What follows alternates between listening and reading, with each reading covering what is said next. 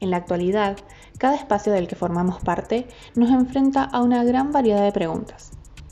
Hoy, la información satelital nos brinda innumerables herramientas que nos permiten planificar y optimizar nuestro accionar frente a los desafíos que nos rodean. Somos el Instituto de Altos Estudios Espaciales Mario Gulich, un centro de investigación y formación de recursos humanos en el campo de las aplicaciones espaciales una alianza entre la Comisión Nacional de Actividades Espaciales y la Universidad Nacional de Córdoba. ¿Comenzamos? En el capítulo de hoy vamos a estar con Juan Pablo Orgañeras. Él es doctor en Ciencias Biológicas y licenciado en Ecología y Conservación del Ambiente. Investigador del CONICET, quien en el Instituto Gulich trabaja sobre biodiversidad y servicios ecosistémicos. Juan, bueno, bienvenido. Gracias por estar con nosotros hoy. Y como para arrancar, ¿te gustaría contarnos un poquito sobre vos, acerca de tus comienzos? ¿Cómo arrancaste esta vida profesional cercana a la ecología del fuego? Bueno, eh, yo estudié licenciatura en Ecología y Conservación del Ambiente en la Universidad Nacional de Santiago del Estero, y porque siempre me interesaron mucho, bueno, la conservación del ambiente y me interesaba comprender el funcionamiento de los ecosistemas y tratar de minimizar o corregir el daño ambiental que, generan las actividades humanas. Y bueno, después de recibirme, me vine para Córdoba y ahí conseguí una beca doctoral del CONICET y me empecé a formar y especializar en lo que es ecología del fuego, ya que es uno de los principales problemas que tiene la provincia de Córdoba. Y bueno, es un camino de ida porque la verdad que es un tema muy apasionante por la complejidad que tiene, pero a la vez porque es un tema que tiene una clara aplicación, ¿no? El, tema de, o sea, los resultados de estas investigaciones tienen una clara aplicación para mejorar la calidad ambiental y la calidad de vida de las personas. Y bueno, eh, después entré, una vez que terminé mi beca doctoral de CONICET, hice un postdoc entré como investigador de CONICET en el Instituto Gulich, también para continuar un poco en esta línea de ecología de fuego y de evaluación de riesgo de incendios. Juan, ¿te gustaría comenzar hablando sobre la elaboración de esta base de datos de incendios que cubre un periodo del 87 al 2018, esta famosa cartografía de incendios de las sierras de Córdoba? ¿Te gustaría que hablemos sobre los inicios, cómo se desarrolló el proyecto, en qué consiste, para qué sirve, de que nos podemos beneficiar de él? Bueno, mira, empiezo un poquito con el principio. Yo en mi tesis doctoral empecé eh, el tema de procesamiento de imágenes Lanza también para hacer cartografías de incendio.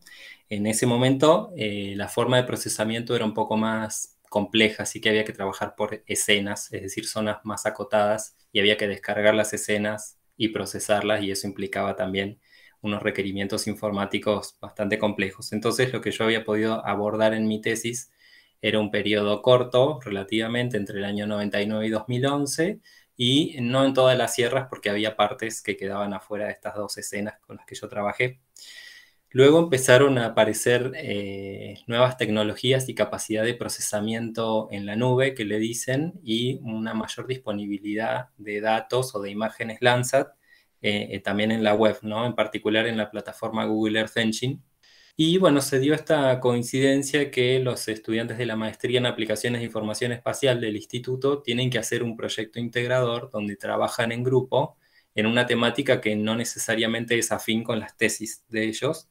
Entonces surgió la propuesta junto a Nicolás Mari y a Marcelo Escabuso de que eh, haya un grupo que trabaje en esta temática. Entonces su misión u objetivo fue por ahí ampliar la ventana temporal de incendios, tratándose de remontar, en este caso fue hasta el año 87, que eran las primeras imágenes que encontramos para las sierras, y también ampliar esas zonas de las sierras que yo no había podido incluir.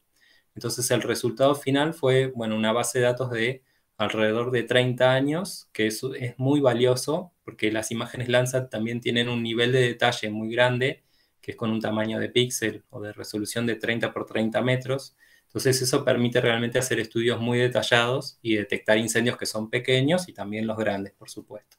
Entonces, bueno, el resultado fue muy satisfactorio eh, de mi parte para los que estamos muy en la temática, pero también, como decía antes, es de interés general y, eso se ve también cada vez que tenemos incendios, eh, como lo que fue el año pasado o inclusive este año, cómo repercuten los medios de comunicación y cómo a la, sociedad le, interpela mucho ¿no? la ocurrencia de incendios y, el daño que eso genera.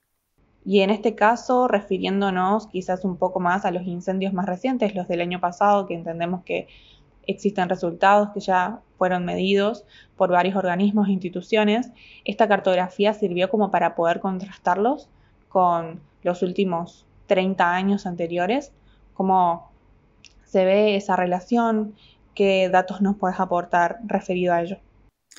Bien, yo creo que uno de los principales valores que tiene la cartografía es que más allá de que permite hacer el análisis cuantitativo, de saber, bueno, cuánta superficie se quemó, eh, también ubicarlo espacialmente. Y entonces, en un periodo de, casi 30 años, eh, poder ver dónde reincide el fuego y entonces tratar de entender por qué, qué, condiciones se reúnen en esos lugares eh, de mayor incidencia del fuego. En, algunos estudios previos que hicimos, vimos que tiene que ver un poco la cercanía de las áreas, de las áreas urbanizadas, el acceso de caminos. Se sabe que la gran mayoría de los incendios en las sierras son ocasionados por actividades humanas. Entonces, bueno, eso, eh, esta cercanía entre esas zonas esa identificación de las zonas que se queman con más frecuencia, decimos nosotros, mayor cantidad de veces en este periodo de tiempo, bueno, por ahí la podemos relacionar con, la presencia humana. Y en otros casos, si no, que disparen preguntas, es decir, bueno, ¿por qué la zona de Copina se quemó 6, 7, 8 veces en los últimos 30 años? La zona de San Pedro en las sierras del norte, o sea, podemos ir identificando y abriendo nuevas preguntas para entender mejor este fenómeno y quizás puedan ayudar a identificar algunos agentes más o proclives a prender fuego, ¿no? Claramente, o bueno, eh, a veces también están asociados los incendios a basurales, entonces si podemos identificar y ubicar espacialmente zonas de basural con áreas que se queman con mucha frecuencia, bueno, podemos ayudar a, a identificar parte de las causas y quizás a intervenir. Le podemos brindar esta información a la provincia para que digan, bueno, dónde es necesario empezar a monitorear mejor, tratar de prevenir y detectar de manera temprana el fuego y quizás hacer otras intervenciones también educativas y a nivel de lo que decimos el manejo de combustible o de manejo de vegetación para evitar acumulaciones de combustibles que también terminen siendo muy peligrosas o difíciles eh, de manejar. Y con respecto a la pregunta de, eh, bueno, ¿qué es lo que, para qué nos sirvió esta cartografía y, la comparación con lo que ocurrió en 2020? Bueno, por un lado, gracias a esta cartografía y el análisis cuantitativo, podemos decir que lo que ocurrió en el 2020 fue la, peor temporada de incendio de los últimos 31 años, que fue superada por lo que ocurrió en el año 88, que quizás muchos de nosotros no lo tengamos presente, pasó hace muchos años. Pero bueno, gracias al análisis con imágenes satelitales, podemos remontarnos eh, en estos 31 años a una, a una situación que fue inclusive peor. Pero bueno, también nos ayuda a, identificar cada, cada cuánto, en la medida que continuemos elaborando esta base de datos de incendio larga, bueno, cada cuánto son esperables estos fenómenos de semejante gravedad, de semejante dimensión. Para eso sirve la cartografía y el análisis espacial. En lo que refiere al 2021, cómo se viene dando la temporada de incendios y también qué nos puedes contar acerca de, de los efectos que estas temporadas dejan. Lo que sí podremos decir es que eh, aun cuando ya empezaron las precipitaciones, ¿no? en general, todavía tenemos zonas que se han quemado. Entonces, eh, quizás todavía el inicio de las precipitaciones no quiere decir que hay que bajar la guardia en cuanto a la alerta temprana. Y por otro lado, tampoco el hecho de que hayamos tenido una superficie quemada tan importante en el año 2020 quiere decir que el año siguiente no va, no va a ser igual o peor. Bueno, en este caso no fue igual ni peor, pero no, no deja de ser un año bastante preocupante eh, en cuanto a la, dimensión también que tuvieron los incendios.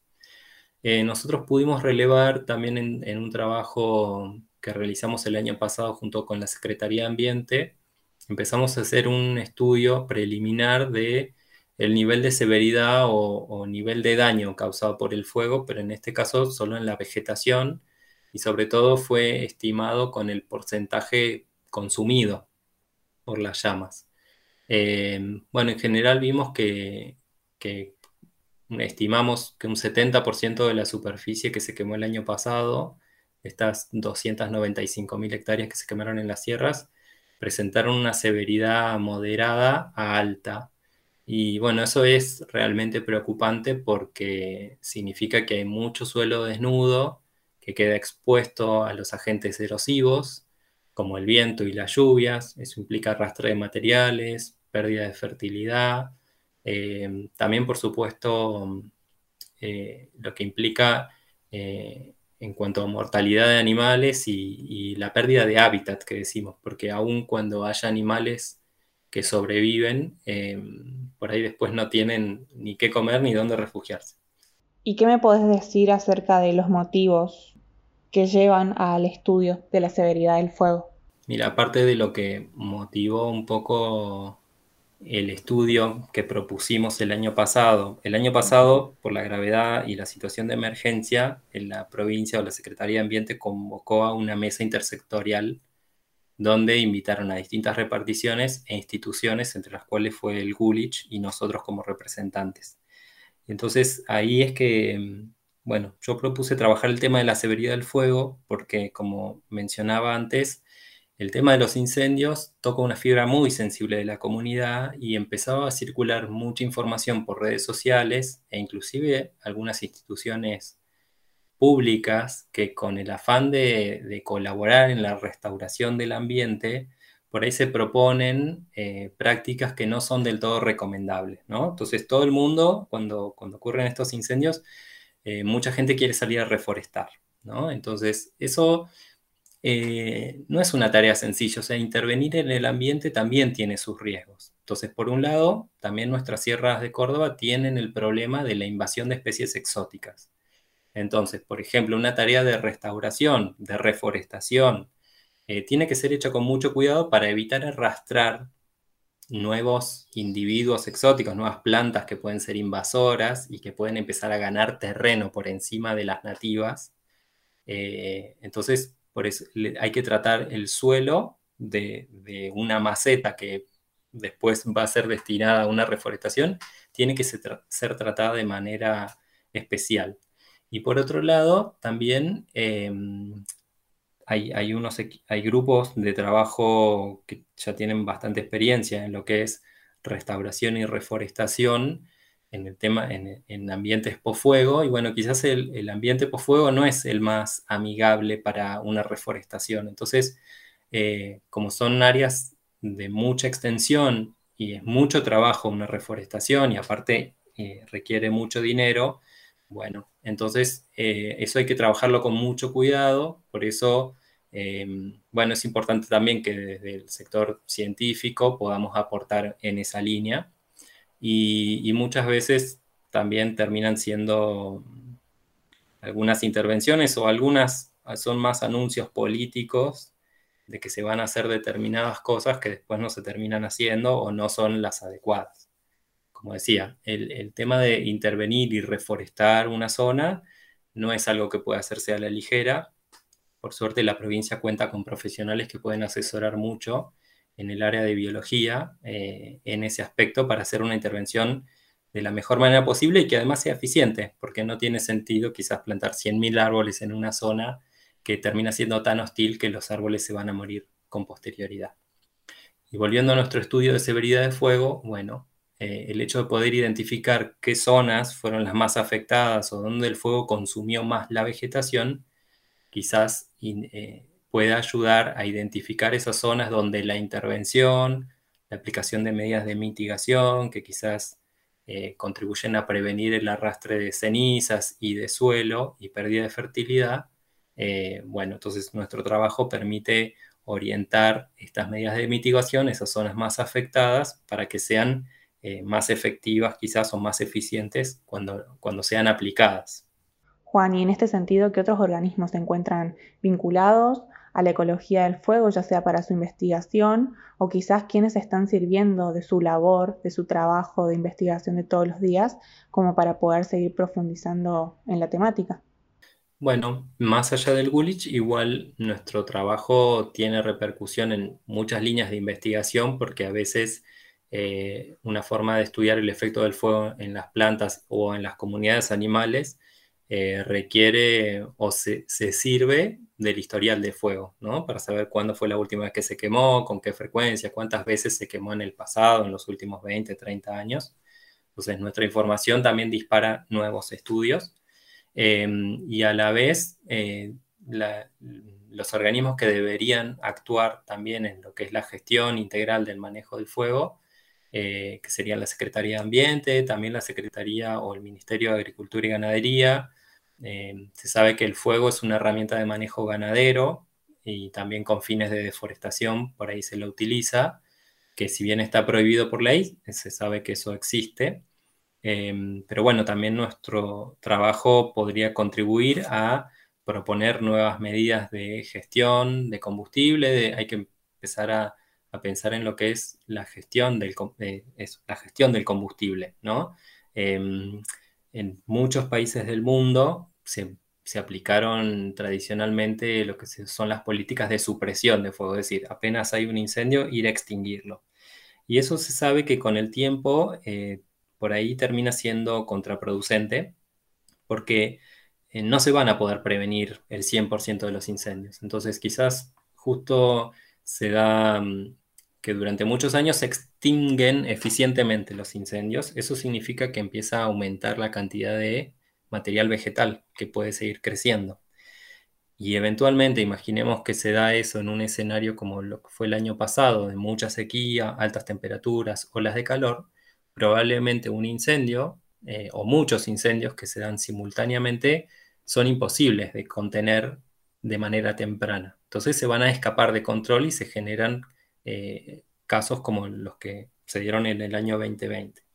Entonces, nuestros estudios también em, contribuyen a empezar a pensar una política más integral de gestión eh, que implica el manejo de combustible. En algunos países se aplican las quemas prescriptas, es decir, quemas bajo condiciones controladas de temperatura, humedad y viento que van a permitir bajar la carga de combustible, que se dice, de los ambientes y en, todo, y en caso de que después ocurra un incendio, el comportamiento que va a tener el fuego en esas zonas de combustible manejado o controlado va a ser tal que quizás permita o facilite el control por parte de bomberos. O sea, Claramente los incendios quizás no se pueden suprimir siempre y cuando haya combustible, que es la vegetación que tenemos en la sierra. Pero sí se puede intervenir para que en algunas zonas el comportamiento que alcance el fuego sea eh, ciertamente manejable o más fácil de contener y evitar que esos incendios se propaguen por extensiones de más de 100.000 hectáreas, que fue, por ejemplo, lo que ocurrió en uno de los incendios el año pasado. ¿no? Son superficies demasiado extensas para, para para que se vean afectadas y entonces eh, todos los ecosistemas de esa zona, toda la flora, todas las comunidades de fauna del mismo lugar, los productores rurales, que hay muchos productores pequeños que dependen del forraje, del pastizal natural para la alimentación de sus vacas, bueno, o de su ganado, eh, resultan afectados. Entonces, si nosotros logramos una gestión integral, bueno, en principio estamos ayudando a todos, al sector productivo y por supuesto eh, a la conservación del ambiente, porque sabemos que la provincia de Córdoba y las sierras de Córdoba también eh, tienen una cantidad de bosque muy, eh, o sea, solo mm, todavía persiste un porcentaje muy, muy bajo del original que tenía la provincia. Y eso significa también pérdida de hábitat para muchas especies. Bien, y como para seguir en esta línea, ¿qué organismos tenés en mente o qué proyectos nos podés nombrar de los cuales nos podemos servir em, para informarnos acerca de qué acciones podemos tomar a la hora de, revertir los daños que se generan después de grandes periodos de incendio? Bueno, a raíz de, esto que, que comentaba, que como toca esta fibra tan sensible el tema de los incendios, y empezó a circular mucha información vía redes sociales, inclusive en las escuelas y otras instituciones públicas. Eh, por ejemplo, se promovía lo de hacer bombas de semillas para hacer una bolita de arcilla con semillas de plantas nativas y ir y repartirlos en la sierra. Bueno, em, que eso implica mucho trabajo, decía también, es el riesgo de, incluir semillas de especies que son invasoras y entonces también generen eh, otros problemas ambientales más a futuro. Entonces, bueno, para esa información, o sea, ante esas acciones, eh, por ahí es recomendable el INTA de acá de, Córdoba, el INTA de, de, Villa Dolores, había elaborado un documento sobre recomendaciones de, cómo intervenir y cómo no intervenir en zonas afectadas por el fuego. El Instituto Multidisciplinario de Biología Vegetal, que es del CONICET y de la Universidad Nacional de Córdoba, también tiene grupos de trabajo que han eh, trabajado un poco en este tema del monitoreo, el estudio de la vegetación post-fuego y también y en reforestación. Y entonces también eh, han elaborado documentos con estas recomendaciones de qué hacer y qué no hacer. Así que eso es lo principal que yo referiría. Siempre, bueno, instituciones públicas de referencia y en particular que estén más orientadas hacia lo biológico ecológico, esa es mi humilde opinión. Y bueno, grupos de trabajo que sí vengan, vengan un poco en esa línea. Puede haber también este, otras instituciones, pero bueno, yo también desconozco algunos otros ámbitos de, de donde buscar información. Así que, bueno, siempre intentaría referir a, a estos grupos que a veces son más conocidos, que inclusive salen en los medios hablando de las recomendaciones que pueden hacer de qué hacer y no hacer. Y en este sentido, podemos darle, dejarle alguna recomendación a aquella persona que nos está escuchando y que quizás en algún momento pueda llegar a estar presente o vivir, atravesar alguna de estas situaciones en torno al fuego que venimos nombrando? Bueno, una de las principales cosas que puede hacer la gente y que inclusive se solicita en, las, en la publicidad oficial es que cuando uno ve una columna de humo la denuncie para poder actuar lo antes posible y evitar que el fuego se pueda propagar y afectar, bueno, más áreas naturales, pero también este, áreas urbanizadas. Uno de los problemas que tiene Córdoba en la zona serrana, que es un problema también común en muchos otros ambientes, en, perdón, en otros países, es el avance de la urbanización sobre zonas que decimos naturales o con mucha cantidad de vegetación. Esas zonas se llaman de interfaz urbano-rural.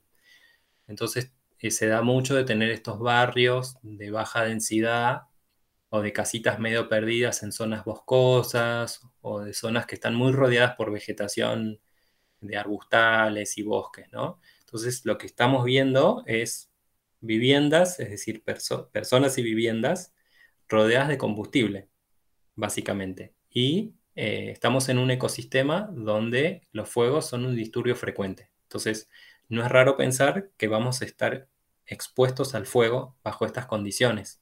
Por supuesto, esa es la prioridad de los agentes que intervienen en la gestión, en la supresión del fuego.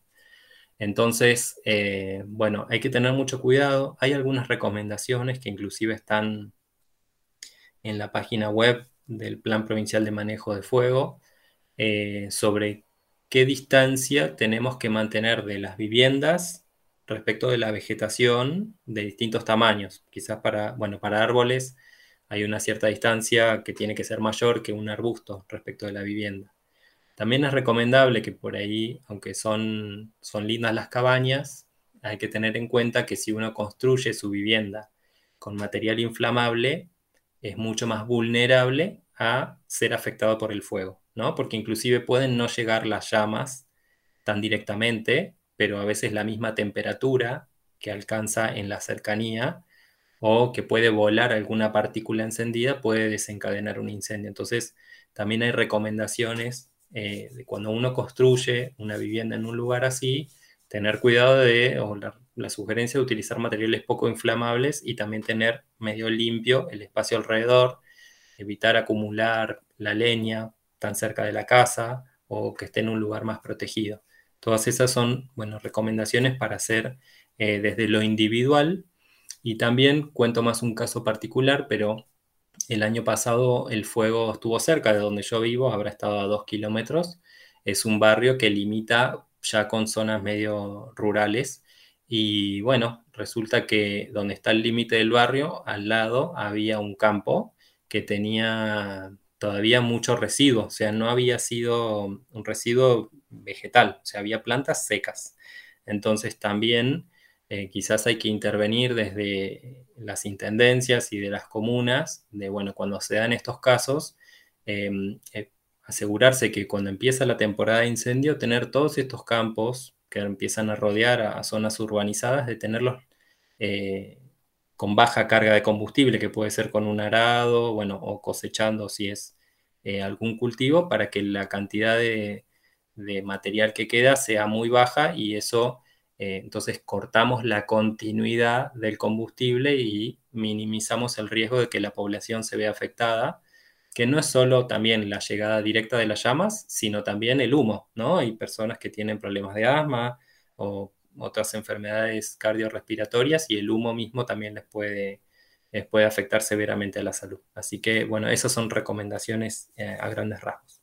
Como para cerrar, Claramente el, problema de, los incendios es un problema muy complejo. Yo diría que es quizás uno de los eh, desastres que no son naturales, pero que podemos, que puede eh, causar el hombre, ¿no? Es difícilmente, o más, sí, más, más difícil que podamos ocasionar una inundación o en, determinadas condiciones. Pero un incendio, siempre y cuando vos tengas vegetación disponible y tengas alguna condición favorable, que nosotros la tenemos en las sierras de Córdoba, porque todos los años tenemos un invierno seco y, una salida, y un comienzo de primavera también seco y cálido, tenemos las condiciones perfectas para que se dé un incendio. Entonces, es un fenómeno muy complejo, es un fenómeno que en muchos países del mundo no está resuelto, aún en los países que tienen quizás más acceso a recursos, pero em, no por eso tenemos que, que, decir que no, se puede intervenir. Eh, también se está hablando mucho a nivel mundial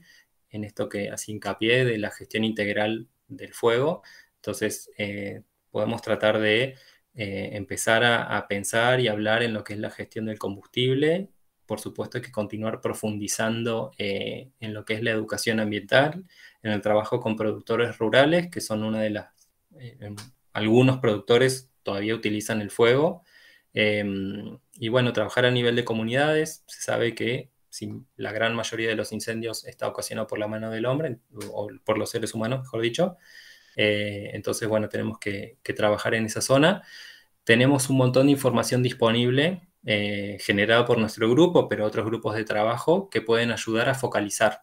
Como decía antes, tenemos cartografía de incendio que dan cuenta de estos lugares que se quemaron muchísimas veces en los últimos 20, 30 años entonces, eh, no hay excusa para no intervenir en esas zonas.